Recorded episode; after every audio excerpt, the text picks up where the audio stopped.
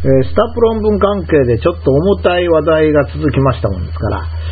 え、ちょっとこのスタッフ事件部15ではですね、え、少し軽い、えまあ、楽しいかどうかは別にしまして、まあ、そういう話題を少しお話をしたいと思いますが、え高知に供する科学者のプライド、恩を感じる日本人と、まいうのをつけました。え私は科学の世界で、まあ、いわゆるコピペというのは何の問題もないと考えていますが、まあ、あの、日本社会で個室に対して反感を持つ人が多いのも確かですね。アメリカのようにお金落ち、マネー、マネーの社会では、まあ、個室が許されない場合もあります。なぜ私が科学者でありながら個室を容認してきたかと、ま言うとですね、それはコーチというものと平和というものをま大切にして、まあ、僕のプライドでもあるからです。学問の世界は実は学問の自由で守られておりまして、この学問の自由って本当に大切なものでですね、内的精神的自由であります。もちろんあの社会に対して何かの力を持つということになると、ちょっと自由が制限されるんですが、えー、まあ、あの内的精神的である限り、私の頭の中に浮かび、実験をしたりして物を書いたりするという、そういう内的精神的な範囲であれば、まあ、完全に自由であるということですね。一方、科学者のプライドはですね、これはまあもちろん私ばかりでなくて、まあ、日本の科学者、学者のほとんどがそうだと思いますが、自らの仕事の成果がコーチになるというところに喜びが感じられます。え、つまり、行動とか講演とか後悔と同じようにですね、え、そこのところが多くの人が自由に使えると。その中の一つに私のやったことを入れていただいてですね、人類が自由に使える知恵の仲間入りをさせてもらうわけですから、まあ、これほど嬉しいことはありません。本当に素晴らしいことでですね、えー、自分の頭脳活動の産物が、まあ、会社にいるときはもう会社の所有物になるのに仕方ないんですけども、えー、それが誰かの所有物になるわけではなくて、人類の共通の財産としてコーチになり、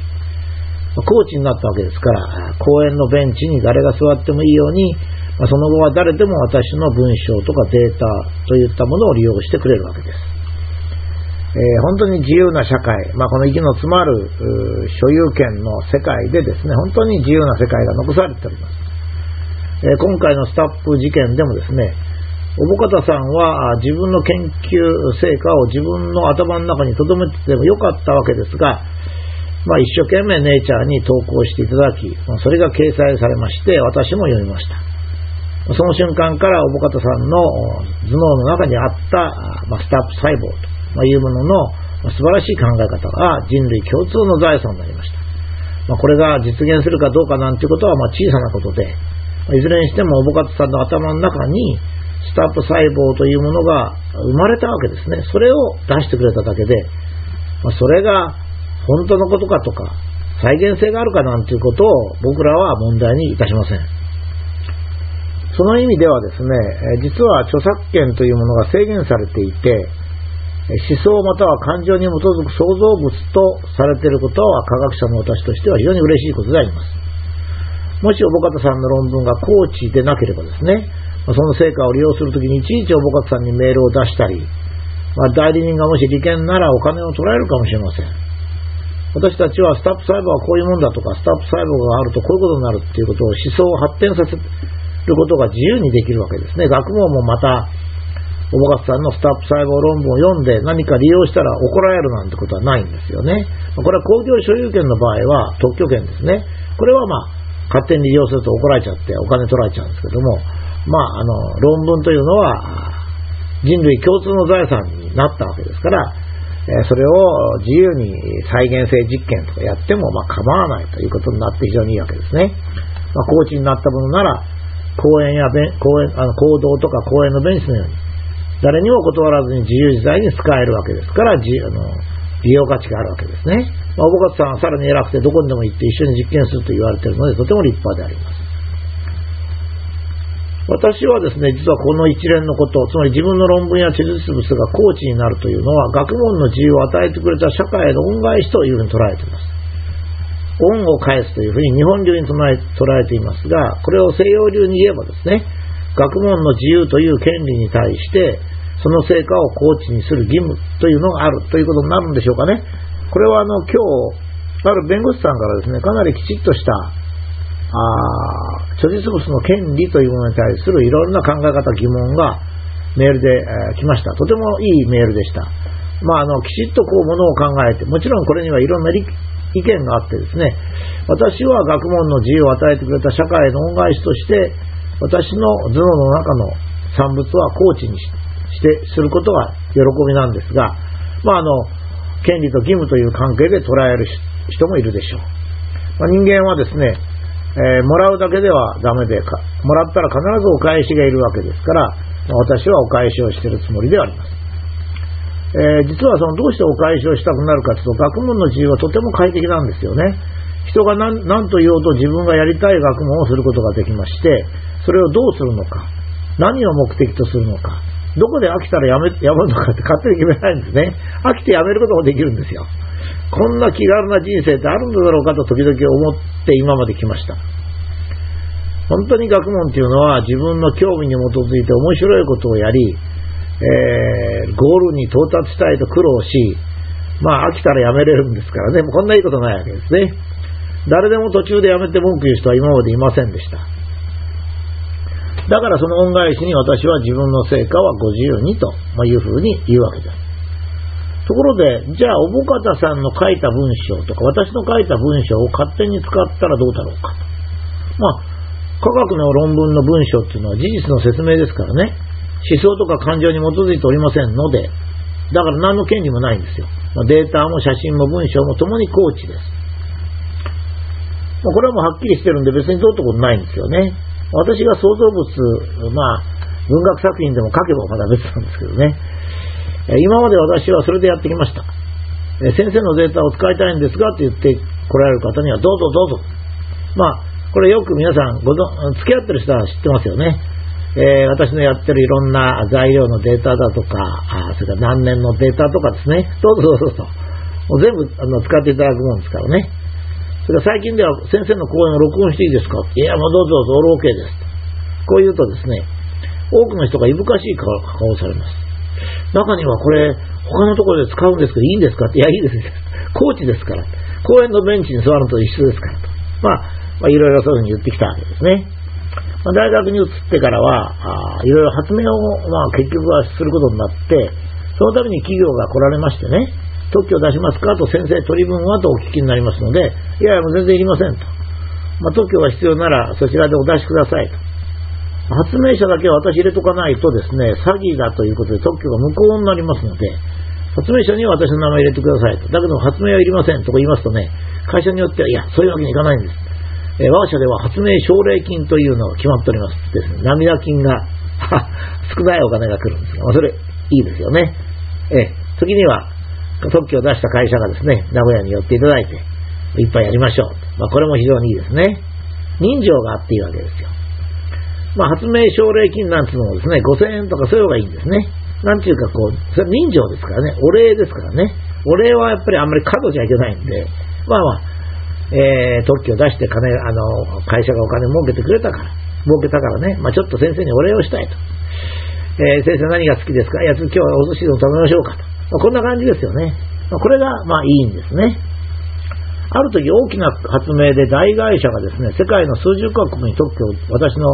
発明の特許を出したことがあります。その時はですね、さすがに責任者がわざわざ大学に来られましてね、先生本当に権利を放棄ですか、するんですか？と私に聞きました。いやもちろんね、あの、聞きに来られる気持ちはわかりますよ。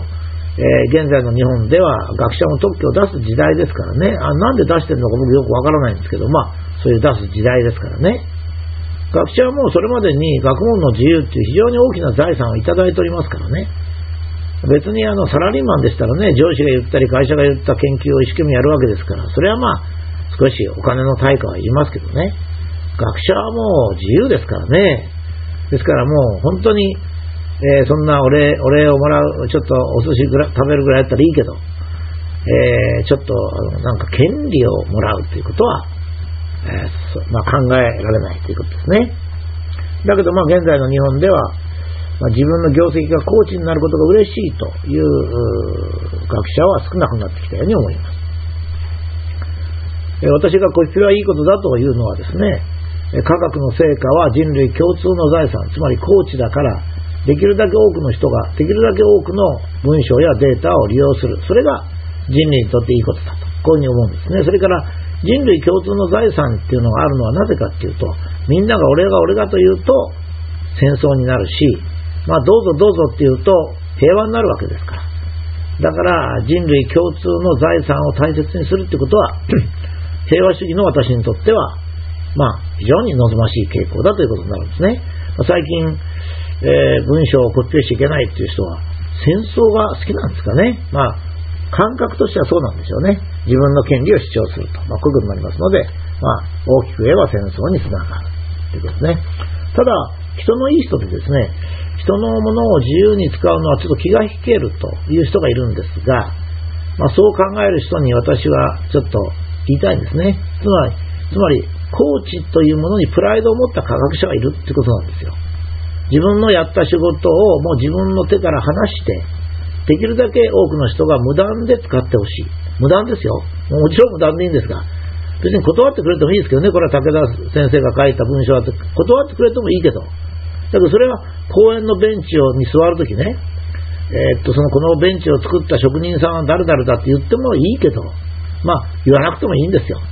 そこの公園のベンチを作った職人さんはですね、まあ、みんなが座ってくれることを望んでベンチを作ったんですからね、まあ、それはそれでいいんですよね。まあ、あの私、そういう科学者が自分の文章とか自分のデータを自由に無断で利用する、されることを望んでいるということを知ってほしいと私は思うんですね。もう自由に使ってください。卒業論文でも博士論文でももし利用ができるんだったら全く構いません。ただちょっとだけ最後にですね、注釈をつけておきますが、卒業論文、博士論文に使うの結構ですよ。何でも結構です。他でも結構です。しかしそれは科学の目的に限ることであって、私の文章とかデータを使って私をバッシングしたりですね、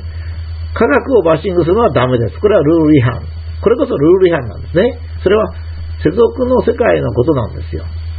私は科学の世界で自由にお使いくださいと言ってるんであってですよ。